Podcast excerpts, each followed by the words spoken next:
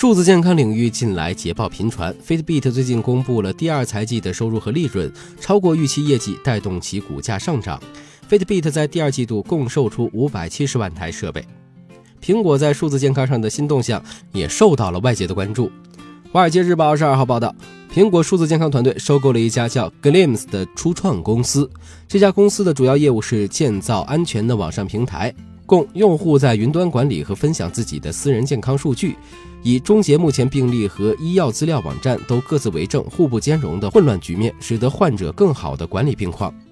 这种后台工作似乎远不如新设备、新应用那么激动人心。苹果早就在2013年就已经察觉数字健康的风口特性，果断地进入了该市场，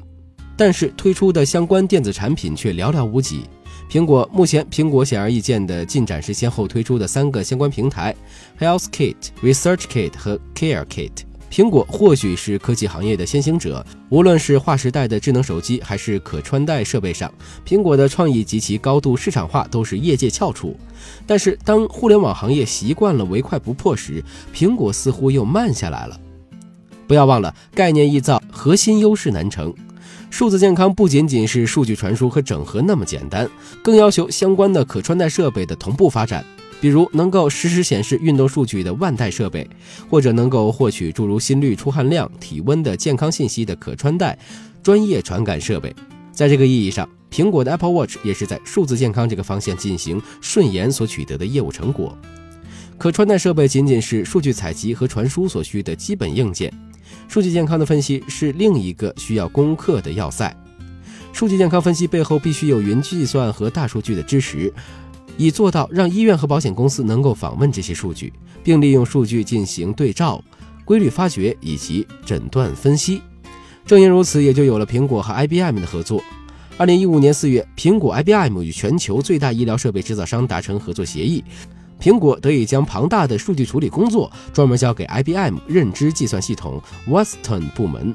IBM 的此项业务能力同样来之不易，他们通过此前对两家医疗公司的收购，才得以专门系统的提供医疗大数据的分析服务。更为基础性的、耗时也更漫长的是与传统医疗场景的对接，这也是苹果数字健康业务和谷歌的重大区别所在。Google Fit 更侧重为健身 App 服务，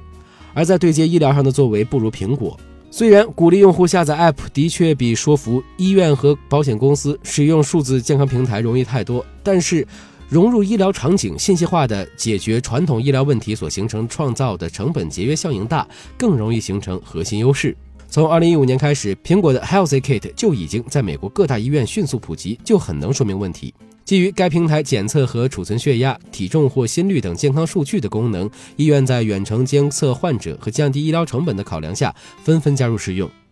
简而言之，数字健康领域是苹果着力开创的新重点。但一个成熟的、具有核心竞争力的业务部门，不可能和开发一个手环那样简单。一个精耕细作、多面出击的开发过程，都是必要经历。